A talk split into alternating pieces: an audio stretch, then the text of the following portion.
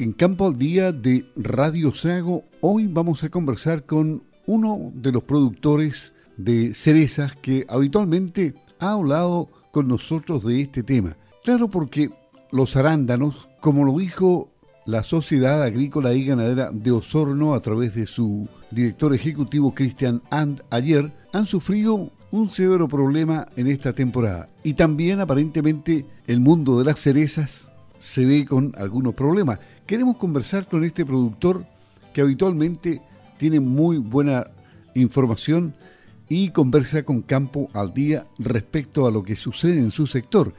Hablamos con Christopher Reckman, quien está en la línea telefónica. ¿Cómo está Christopher? Muy buenos días, gusto de saludarlo. Hola, don Luis, muy buenos días. Igualmente, el gusto es mío.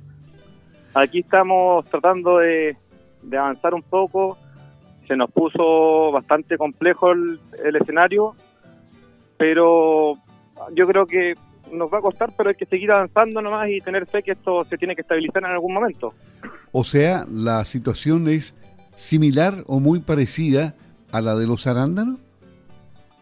Sí, es muy similar. Yo pienso que hoy día estamos, los arándanos junto con las cerezas están pasando por una crisis importante. Nos afectó harto el tema del COVID. Eh, la verdad que nuestras variedades son variedades que, que eh, se hicieron pensando en viajar 30 a 35 días a Asia. Hoy día eh, se están comercializando a los 55 días, un poco más también. tenemos problemas al llegar allá, hay mucho pardeamiento, los precios ya no son ni parecidos a los que fueron en algún momento. Eh, se nos está complicando el tema, pero yo tengo fe que esto se va a estabilizar y, va a seguir siendo un negocio rentable, claramente, pues vamos a tener que pasar este chaparrón nomás. Pero los exportadores eh, le están liquidando absolutamente todo o solamente una parte? O sea, la verdad que yo tengo conocidos que les fue muy mal. O sea, este año, imagínense que el costo de producción de un kilo de cereza en el sur de Chile va entre los 2 y los 2,5 dólares. Va a depender de cómo uno haga el trabajo, de las cosas que uno aplique, de la calidad de fruta que uno quiere exportar. Y piense que el que lo hizo más o menos y gastó 2 dólares, este año hay liquidaciones de cerezas en el sur de Chile que andan en los 0,70 dólares por kilo. O sea, esa persona perdió mucha plata por cada kilo que exportó. Eh, ahí va a estar, yo creo, la clave. La clave va a ser, ya no nunca más vamos a volver a ver esos precios que nos pagaban, sé, hace cinco años atrás, que nos liquidaban a 8, 9, 10 dólares el kilo de cereza de retorno. Eso nunca más va a existir. Pero yo creo que vamos a andar entre los 2,5 y los 4. Va a depender de cómo uno haga el trabajo nomás y si te pagan 3,5 sigue siendo un buen negocio exportando 14 a 15 toneladas por hectárea. Pero ¿y el precio final? Por ejemplo, en China, ¿el precio final seguirá siendo bueno para quienes venden en el mercado chino que seguramente sigue siendo tan apetecido este fruto allá o no? Sí, sigue siendo apetecido. Si el problema es que el, la trazabilidad de que nosotros cosechamos hasta que la consume el cliente final en China eh, se está demorando mucho, hay muchos problemas. Hay, por ejemplo, no sé, un buque que tiene que llegar el 3 de marzo a, a. Ellos se comunican con el puerto y el puerto dice, no, usted tiene que esperar 7 días más porque eh, en vez del 3 de marzo lo podemos recibir el 10 de marzo.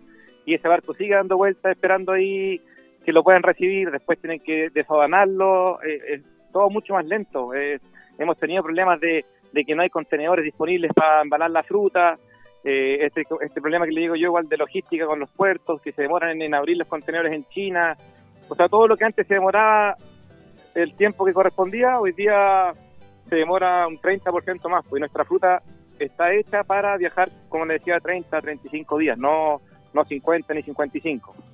Y hay algunos productores que corren el riesgo de abandonar el negocio, de no insistir o están apostando a que esto va a mejorar en algún momento?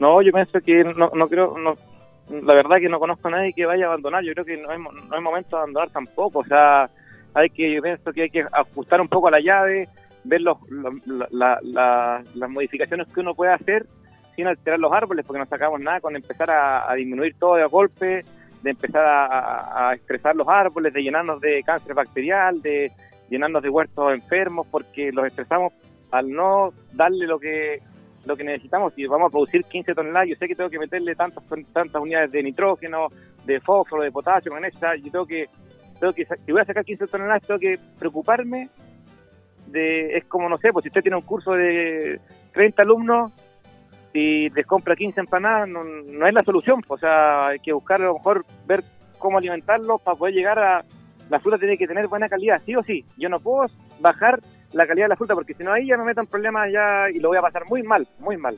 La idea es llegar con un producto premium y hoy día tratar de ajustarnos en lo que más podamos. O sea, yo no puedo llegar y hacer una receta y aplica esto, esto, ¿no? O sea, ojalá hagamos nuestro análisis de suelo, eh, nuestro programa de fertirriego, hagámoslo en base a lo que tenemos en el campo, no lo que hace el vecino ni que hizo Juan, Juanito Pérez, no, hagámoslo ordenado, preocupémonos de, de, hacer, de hacer y, aplicar lo que nuestro huerto necesita, no el que el vecino a lo mejor hace las cuestiones pésimo, yo le estoy copiando al vecino, no hagamos cada uno, yo pienso que cada uno tiene que preocuparse de su huerto y de tratar de ajustar lo más posible para poder llegar a tener un buen producto final. Pero, como le decía, con su análisis de suelo, viendo las unidades que le faltan a usted para llegar a lo que necesita, cada uno tiene que preocuparse de eso un poco más personalizado, yo creo, porque la clave va a ser en no malgastar ningún peso hoy día. Y el mercado nacional en, en ningún evento sirve, ¿no? No, no, no es capaz de absorber las producciones. No, imposible. Es como que usted me dijera, ¿y por qué no dejan a China fuera del, del negocio? O sea, imposible venderle el volumen que tenemos. Sí o sí tenemos que venderle entre el 45 y 50% de la fruta china, sí o sí hoy día. No hay, no hay, no hay consumidor, no, hay, no hay más, nos faltarían bocas para vender, para, consumir nuestro producto. Sí se está haciendo un trabajo interesante a India, que, por ejemplo, yo tuve fruta de nuestra producción que se fue marítimo aérea a India y hubo un, una partida que tuvo un muy buen retorno, que estuvo casi en los 6 dólares de retorno. Pero se está empezando a trabajar en India, vamos, muy, es muy lento, o sea, es como cuando se empezó a trabajar en China, que se fue muy lento, aquí esto es lo mismo, pero pero hay mercado, hay no hay que asustarse porque hay consumidores para la cereza, aparte que nuestro producto es un producto premium.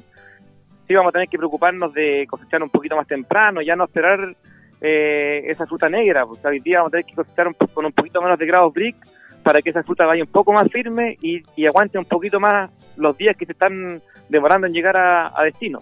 A usted lo veo de todas maneras optimista. ¿Cuál es el mensaje para sus colegas de la zona? Yo pienso que, o sea, no sé, yo, yo creo que la clave es hacer las cosas bien nomás, no, no, no, no, no desesperarse, no dejar un huerto botado porque me pagaron mal, eh, saber con qué exportadora trabajar, eh, y mantener la calma, esto, esto se va a estabilizar, o sea, yo estoy seguro que esta temporada que viene ahora va a ser igual de dura que la que pasó, pero la siguiente ya va a empezar a subir el precio y como le digo, se debería estabilizar entre los 2,5 y los 4, 4,5 dólares el kilo. Eso va a ser el negocio de aquí en adelante, es lo que yo creo. Ya no van a haber 9 ni 10, pero, pero, pero pagándote 4 sigue siendo un negocio muy atractivo. No está para nada entonces arrepentido de haber entrado en, en el tema de las cerezas porque usted se reconvirtió y estaba feliz con los precios que se pagaban, pero, pero lo veo de todas maneras todavía con mucho ánimo. ¿eh?